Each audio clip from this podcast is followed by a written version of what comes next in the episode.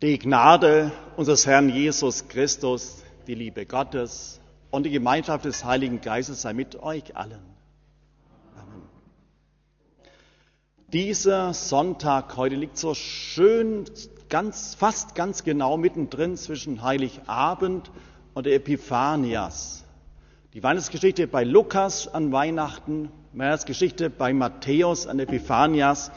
Und so will ich zwei Verse rausnehmen. Also nicht predigen über jetzt einen Abschnitt, sondern mehrere kleinere Verse. Es wird aus der Weihnachtsgeschichte aus Lukas, wie die Hirten zur Krippe kommen. Und die Hirten kamen eilend und fanden beide, Maria und Josef, dazu das Kind in der Krippe.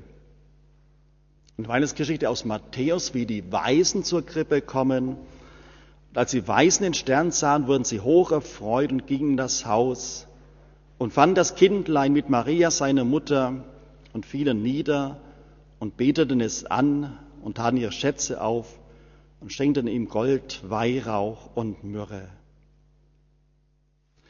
Himmlischer Vater, dein Wort sei Licht auf unseren Wegen. Amen. Vor einer knappen Woche, liebe Gemeinde, Heiligabend, für manche vielleicht gefühlsmäßig schon weit zurück zwischen ist der normale Tag, Alltag ist es wahrscheinlich noch nicht angesichts der vielen Feiertage, aber wir stehen wieder stärker in der Realität drin.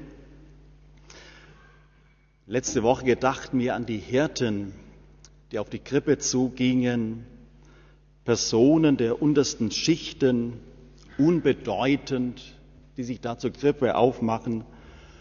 Und was brachten sie mit? Leere Hände, aber Staunen und Freude und bestimmt viel Neugierde. Und vor uns nächsten Sonntag, Epiphanias fällt dies Jahr ja schön mal wieder auf einen Sonntag, passt genau, vor uns die Geschichte mit den Weisen aus dem Morgenland. Jetzt gescheite Menschen, oberste Schicht.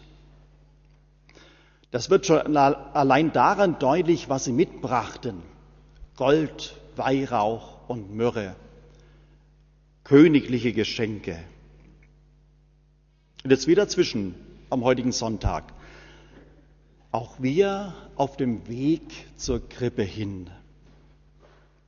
Zeitlich genau dazwischen, aber vielleicht auch bedeutungsmäßig irgendwo dazwischen. Wir sind weder ganz unbedeutend, so wie die Hirten, noch sind wir, oder stelle ich mal, ganz bedeutend, so wie die Weisen, die gescheiten Menschen aus dem Orient.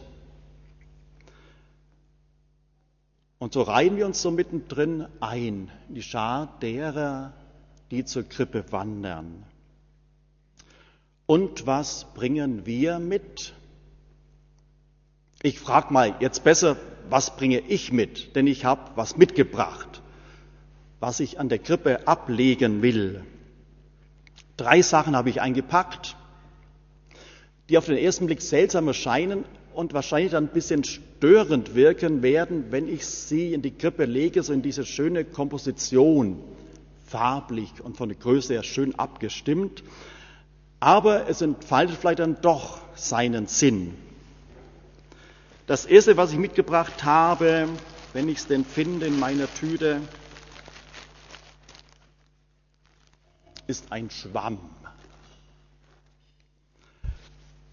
Ein Schwamm, ein trockener Schwamm.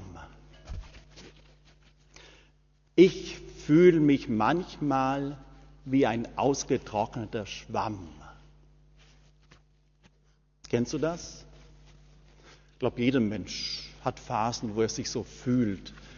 Ich bin wie ein ausgetrockneter Schwamm.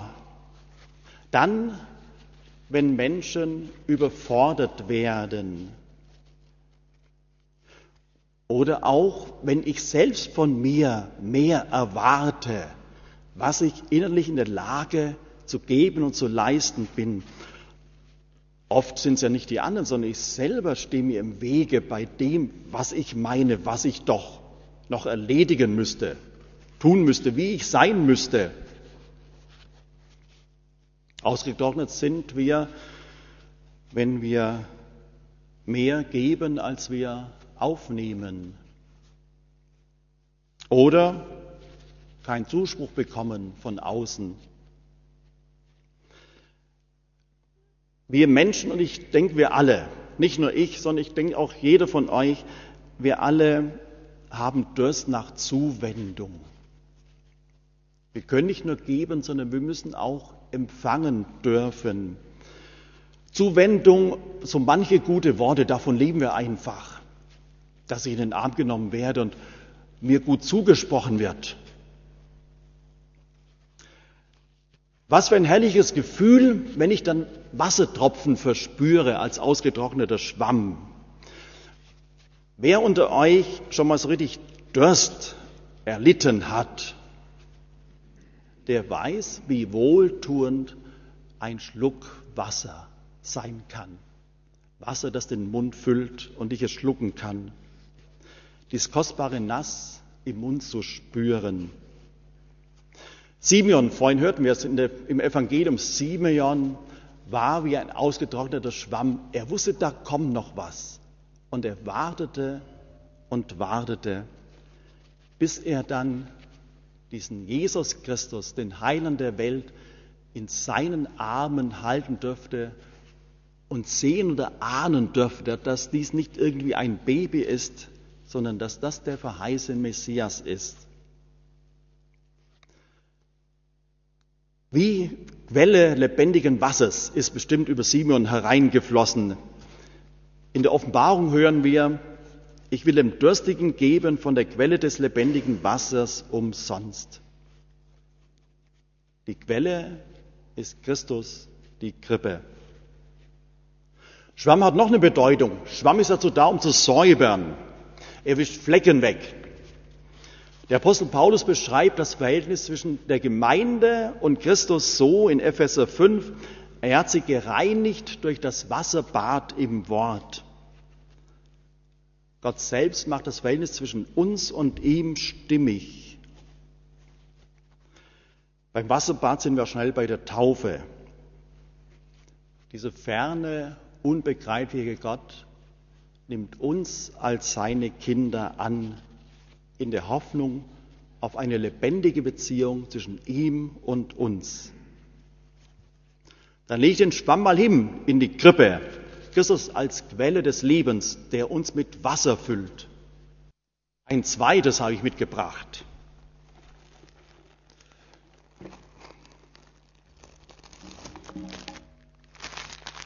Das ist zum Glück in einer Tüte drin, denn es ist Erde.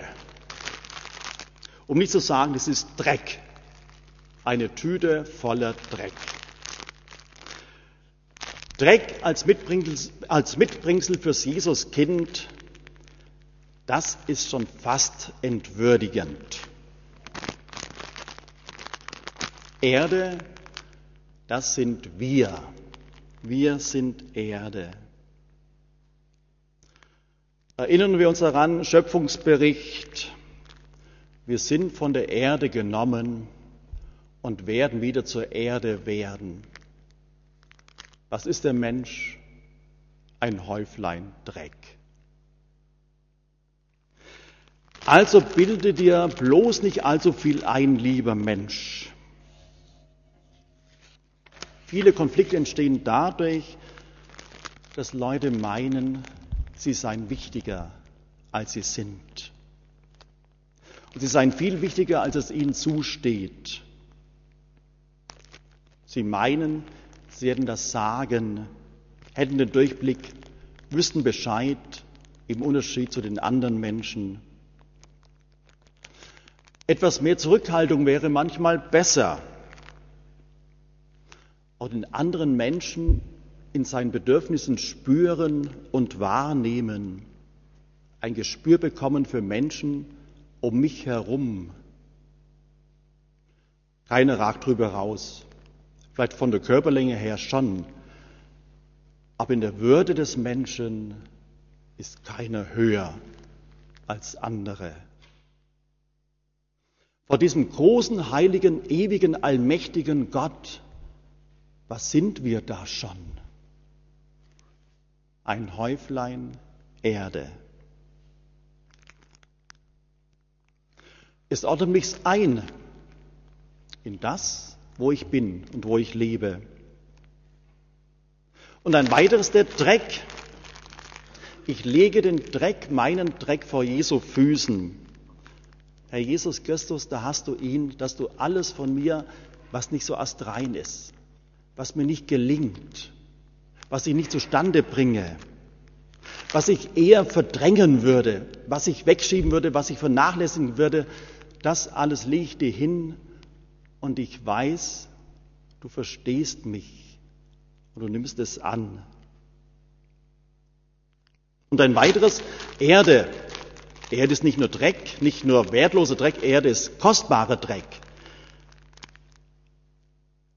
In diesem Stück Erde steckt ungeheuer viel Leben drin. Ich hatte neulich einen Artikel gelesen, erst vor ein paar Tagen, ich wollte nur ausschneiden, zu spät, er ist im Altpapier gewandert, ins Altpapier gewandert, wie viel Mikroorganismen in einem kleinen Stück Erde drin sind. Wie so scheinbar tote Erde voller pralles Leben ist. Mineralien und eben diese Mikroorganismen.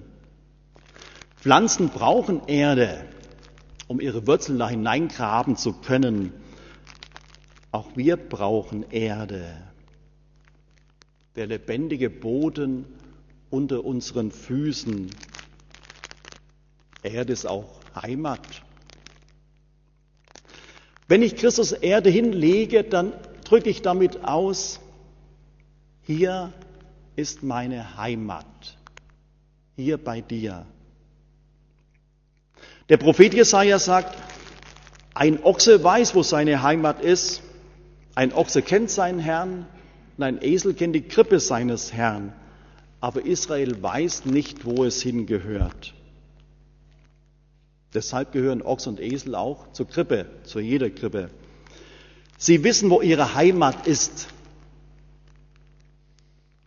Und Heimat ist in der Bibel nicht ein fester Ort, sondern Heimat ist eine feste Beziehung. Da Heimat ist in unseren Tagen wieder ein großer Begriff geworden, positiv und negativ besetzt. Heimat verlassen müssen, auf der Flucht sein, Heimat finden. Die Bibel ist ja voller Fluchtgeschichten. Die Geschichte der Menschheit ist voller Bewegungen.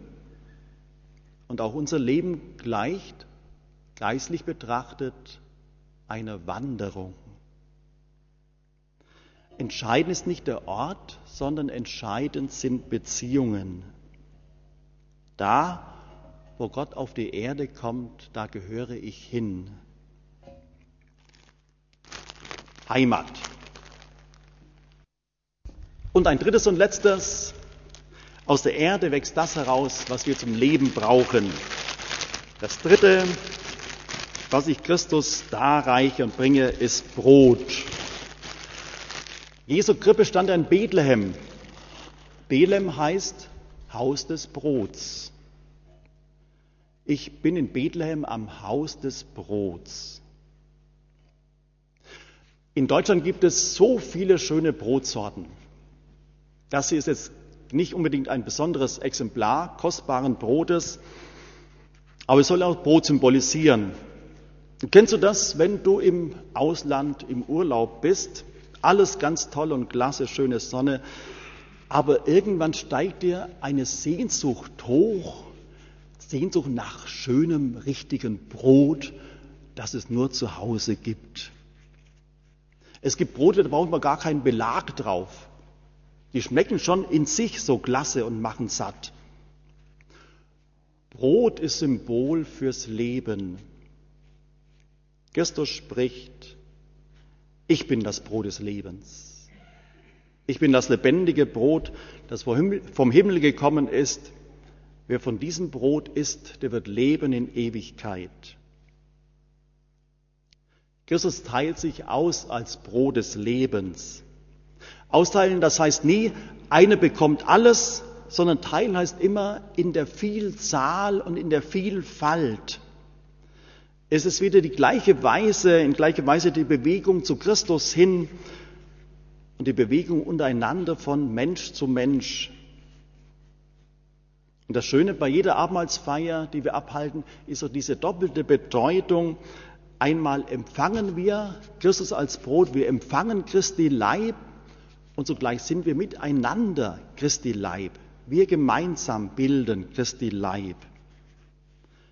Und gemeinsam sind wir auf der Wanderung durch unser Leben und durch die Zeit.